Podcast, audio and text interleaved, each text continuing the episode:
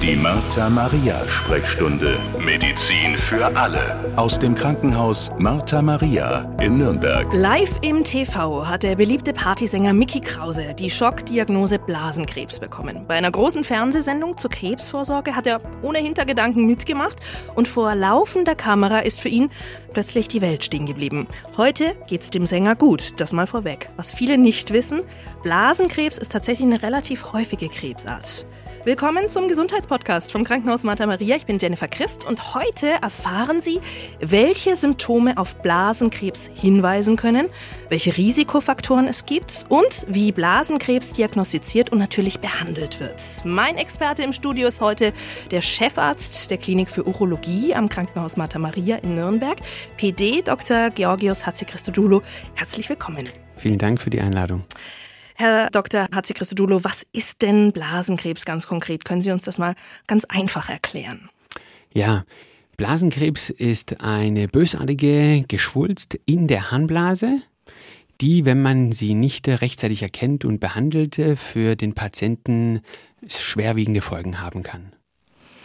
Also ein, kann man sagen, ein Tumor in der Blase? Richtig, das ist ein Tumor, ein bösartiger Tumor.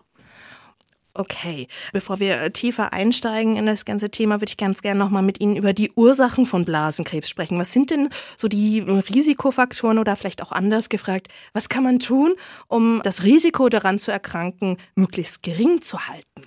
Also die genaue Ursache vom Blasenkrebs ist so wie bei vielen anderen Krebsarten nicht bekannt, aber es gibt nachgewiesene Risikofaktoren. Eins der größten Risikofaktoren ist das Rauchen. Also Raucher, Raucherinnen haben ein deutlich erhöhtes Risiko an Blasenkrebs zu erkranken als äh, Männer oder Frauen im gleichen Alter, die nicht geraucht haben oder nicht rauchen. Woran liegt das?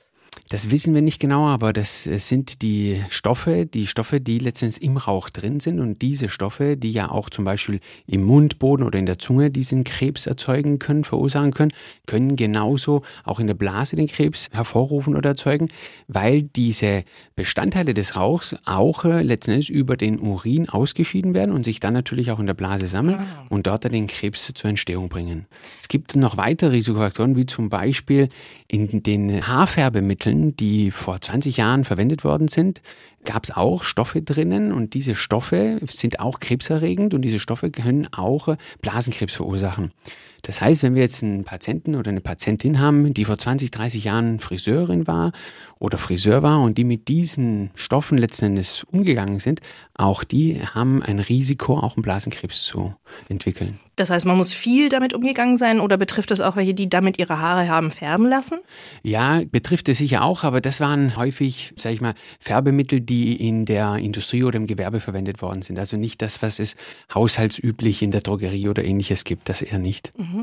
Sind denn Frauen und Männer gleichermaßen betroffen vom Blasenkrebs? Ja, also nach den Statistiken sind Frauen sogar ein bisschen häufiger betroffen, aber in der klinischen Routine sehen wir das eigentlich nicht. Also dann würde ich sagen, Männer, Frauen gleich häufig betroffen. Und von welchem Alter sprechen wir da?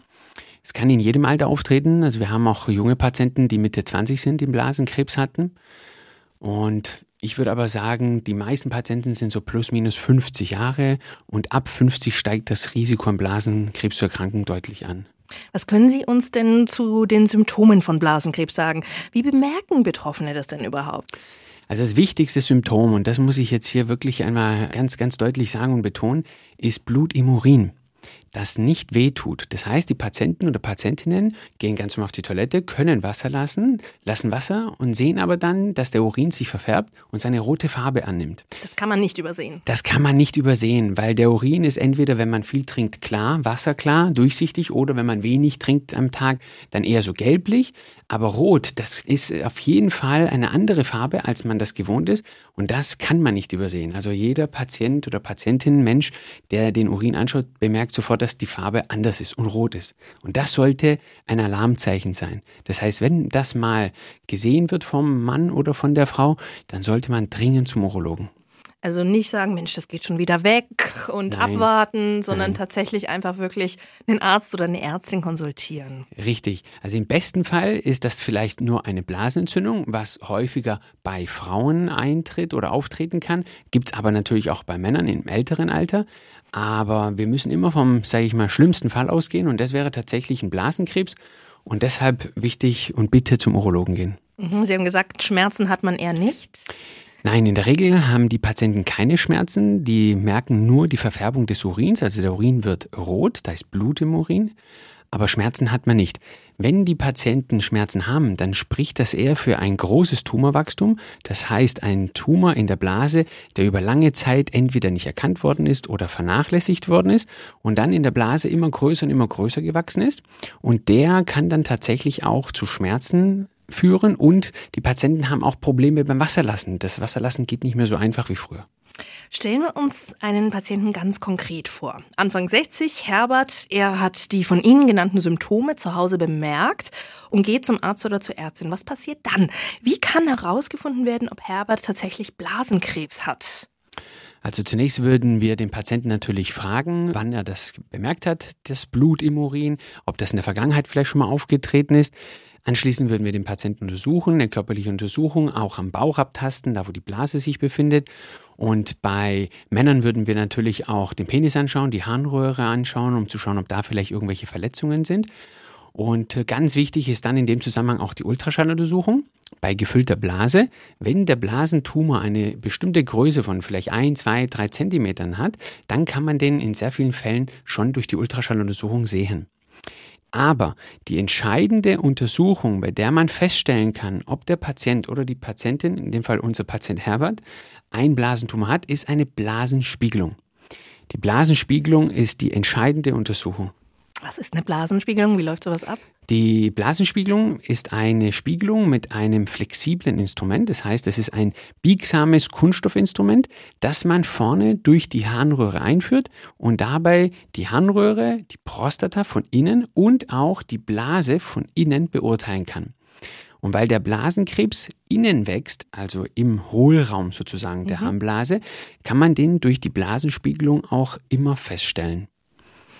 Okay, das heißt, dann hat man relativ schnell im Idealfall diese Diagnose. Ja. Ich hatte es ja auch eingangs erwähnt, der beliebte Partysänger Mickey Krause hatte ja während einer Live-Fernsehsendung genau diese Diagnose bekommen und auch per Ultraschall. Also pures Glück im Prinzip, dass der Tumor so frühzeitig erkannt worden ist. Wie schaut es denn mit Vorsorge für Blasenkrebs aus? Gibt es da irgendwas? Ja, also eine eigentliche Vorsorge mit zum Beispiel Tumormarkern, also irgendwelchen bestimmten Markern, die man im Blut abnehmen kann, gibt es eigentlich nicht. Es gibt ein paar urinbasierte Tests, das heißt, die Patienten geben Urin ab, eine Urinprobe und dann kann man ein paar Testuntersuchungen durchführen, um zu schauen, ob der Patient ein Risiko hat oder einen Blasentumor haben könnte oder nicht. Aber all diese Tests sind sehr ungenau, sind nicht zugelassen, muss man sagen, in den meisten Ländern dieser Welt. Und im Rahmen der Vorsorgeuntersuchung würde man den Patienten untersuchen, befragen, ob er Blut im Urin gesehen hat oder nicht und eine Ultraschalluntersuchung machen. Wenn man aber den Verdacht hat, oder wenn man sich sicher sein möchte, dass der Patient kein Blasentumor hat, kommt man um die Blasenspiegelung nicht drumherum. Aber könnte ich jetzt einfach mal zum Urologen oder zur Urologin gehen und sagen, ich würde gerne mal einen Ultraschall von der Blase machen lassen? Ist das möglich? Ja, auf jeden Fall. Also im Rahmen der Vorsorgeuntersuchung wird ja ein Ultraschall der Blase sowieso immer gemacht. Ah ja. Genau. Und wenn man jetzt tatsächlich einen begründeten, sage ich mal, Verdacht hat oder man möchte einfach sicher gehen, kann man auch eine Blasenspiegelung machen lassen. Eine Blasenspiegelung tut nicht weh, dauert in der Regel nur zwei, drei Minuten in örtlicher Betäubung. Das heißt, da wird die Harnröhre sowohl beim Mann als auch bei der Frau dann betäubt. Und dann merken die Patienten das nicht. Es ist vielleicht ein bisschen unangenehm für ein paar Patienten, aber weh tut das nicht. Und das wird bei Ihnen in der Klinik für Urologie am Krankenhaus Martha Maria gemacht? Ja, selbstverständlich. Das sind Untersuchungen, die machen wir jeden Tag bei mehreren Patienten. Also es ist eine Standarduntersuchung. Da müssen die Patienten sich auch überhaupt gar keine Gedanken machen, auch keine Angst haben, überhaupt nicht. Nehmen wir an, dass Herbert also tatsächlich die Diagnose Blasenkrebs erhält. Was passiert dann? Wie wird Blasenkrebs therapiert? Also eine Operation wird ja vermutlich unvermeidbar sein, oder? Richtig. Also wenn wir durch die Blasenspiegelung einen Blasentumor festgestellt haben, müssen wir eine Operation durchführen. Das ist eine Operation in Narkose und das ähm, passiert auch über die Harnröhre. Das heißt, wir machen auch wieder eine Blasenspiegelung in Narkose und können dann diesen Blasentumor aus der Blase mit der elektrischen Schlinge abtragen. Und dieser Blasentumor wird dann in die Pathologie geschickt und die Pathologen schauen sich das dann unter Mikroskop an und können dann sagen, ob das was Bösartiges ist oder was Gutartiges. Und wenn das was Bösartiges ist, können uns die Pathologen auch sagen, in welchem Tumorstadium dieser Tumor sich befindet. Also ob das etwas Oberflächliches, in Anführungszeichen eher harmloses ist, oder ob das schon etwas sehr Aggressives ist, was schon tief in die Blase reingewachsen ist. Das heißt, man muss gar nicht den Bauch aufschneiden? Nein, also am Anfang muss man überhaupt nicht den Bauch aufschneiden. Das heißt, man macht alle Operationen von unten über die Harnröhre, also über eine Spiegelung der Blase. Okay, das klingt ja jetzt erstmal unblutig. Richtig, ist es auch. Und was würde dann passieren, wenn der Pathologe sagt, das ist jetzt schon ein richtig aggressives Ding? Genau. Wenn der Pathologe sagt, das ist ein aggressiver Tumor, der tief in die Blase reinwächst, also sprich auch tief in die Muskulatur der Blase reinwächst, dann gibt es eigentlich nur noch eine Möglichkeit, und zwar eine große Operation. Dann braucht man tatsächlich den Schnitt am Bauch. Und zwar ist es dann die Entfernung der kompletten Blase. Hui. Mhm. Und dann hat man keine Blase mehr? Richtig, in dem Fall hat man dann natürlich keine Blase mehr und dann muss man bei der großen Operation natürlich schauen, dass man den Urin anders ableitet aus dem Körper. Und da gibt es verschiedene Möglichkeiten. Die eleganteste Möglichkeit ist sicher, dass man eine Ersatzblase bildet. Das ist also ein Reservoir, eine Kugel, die man aus einem Stück Dünndarm bildet.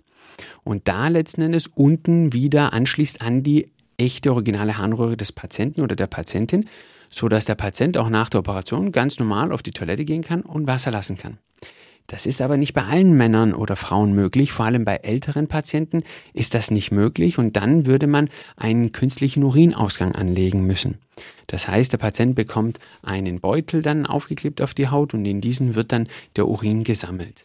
Okay, also letztlich gibt es drei Möglichkeiten. Einmal die Möglichkeit, das ist ein Tumor, den kann man komplett entfernen. Habe ich Sie richtig verstanden? Die Blase kann äh, drin bleiben. Richtig. Das ist wahrscheinlich einfach der beste Fall. Ja. Dann gibt es die zweite Möglichkeit, man macht eine neue Blase aus dem Darm, mhm. also ein Stück Darm. Also äh, man bildet die sozusagen nach. Und die dritte Möglichkeit ist das mit dem Beutel, was Sie erklärt haben. Richtig. Wobei man sagen muss, dass die häufigsten Tumoren in der Blase, vorausgesetzt, wenn sie frühzeitig erkannt werden, tatsächlich so behandelt werden können, dass die Harnblase im Körper verbleiben kann. Das heißt, es sind dann immer die Operationen, die man unten über die Harnröhre durchführt, also in Form einer Blasenspiegelung. Genau, dann gehen wir doch mal davon aus, dass unser Patient Herbert diesen Fall hat, mhm. dass der Tumor entfernt werden kann. Kann er danach im Idealfall ganz normal weiterleben? Wie sind denn die Aussichten für ihn? Richtig, also der Patient kann ganz normal weiterleben. Wenn wir annehmen, dass der Tumor in einem sehr harmlosen, in Anführungszeichen nicht aggressiven Stadium ist, der oberflächlich in der Schleimhaut der Blase wächst, dann kann man den einfach einmal abtragen und dann ist es gegessen. Das heißt, der Patient muss sich dann keine Sorgen machen. Er muss natürlich dann regelmäßig zum Urologen gehen, dass eine Nachsorgeuntersuchung durchgeführt wird. Und es kann bei manchen Patienten auch erforderlich sein, dass man dann auch Blasenspiegelung machen muss in regelmäßigen Abständen, damit man frühzeitig feststellt, ob vielleicht der Krebs wiedergekommen ist. Mhm. Aber das ist nicht bei allen Patienten erforderlich. Das heißt, im besten Fall ist es einfach eine Operation, eine Spiegelung, einmal eine Abtragung von dem Tumor und dann hat sich die Sache gegessen. Stichwort Chemotherapie, Immuntherapie und was es sonst noch für äh, Therapieformen gibt? Richtig, also wenn der Tumor jetzt nicht in einem sehr frühen Stadium ist, sondern doch in einem aggressiven Stadium schon ist, dann gibt es die Möglichkeit, dass man eine lokale Chemo- oder Immuntherapie in die Harnblase reinmacht. Das heißt, der Patient behält nach wie vor seine Blase. Man muss nicht die große Operation machen, um die Blase zu entfernen, aber man muss dann auch wieder in regelmäßigen Abständen über einen dünnen Katheter, den man in die Blase reinlegt, diese Chemotherapie oder Immuntherapie durchführen. Okay, aber auch da sind die Aussichten gut? Ja, sehr gut natürlich, ja. Genau, wir wollen ja immer mit was Gutem rausgehen. Ich hatte es ja erwähnt, dem Partysänger Mickey Krause geht's nach seinen Operationen und der anschließenden Therapie gut. Er fühlt sich auch wieder fit, auf die Bühne zu gehen. Das sind natürlich tolle Nachrichten und es ist ein toller Mutmacher. Herr Dr. Hatzika-Sudulo, Sie haben bestimmt auch die ein oder andere zuversichtgebende Erfolgsgeschichte von Patienten. Auf jeden Fall. Also die meisten Patienten, die frühzeitig zum Urologen kommen, wenn sie das Alarmzeichen des Bluts im Urin sehen, haben einen Blasentumor, der wirklich oberflächlich wächst und der nicht aggressiv ist. Das heißt, diese Patienten kann man heilen, indem man eine Operation macht, den Tumor abträgt und dann regelmäßig nachkontrolliert. Die können dann auch ganz normal einfach weiterleben. Die, die, leben ganz normal weiter, die Patienten, und haben eine Lebenserwartung, die genauso ist wie bei anderen Patienten, die den Krebs nicht hatten. Das sind doch schöne letzte Worte. Vielen herzlichen Dank für diese interessanten Infos. Das war PD Dr. Georgios Hatzikrisdoulou, der Chefarzt der Klinik für Urologie am Krankenhaus Martha Maria in Nürnberg. Lieber einmal zu viel zum Arzt oder zur Ärztin gehen, wenn einem irgendwas komisch vorkommt. Lieber einmal genauer draufschauen, als dass man es verschleppt und somit letztlich verschlimmert. Mehr Podcasts und Videos gibt's auch auf martha-maria.de slash Sprechstunde. Und natürlich können wir uns gern in zwei Wochen wieder hören, dann mit einer neuen Folge hier im Gesundheitspodcast. Bis dann.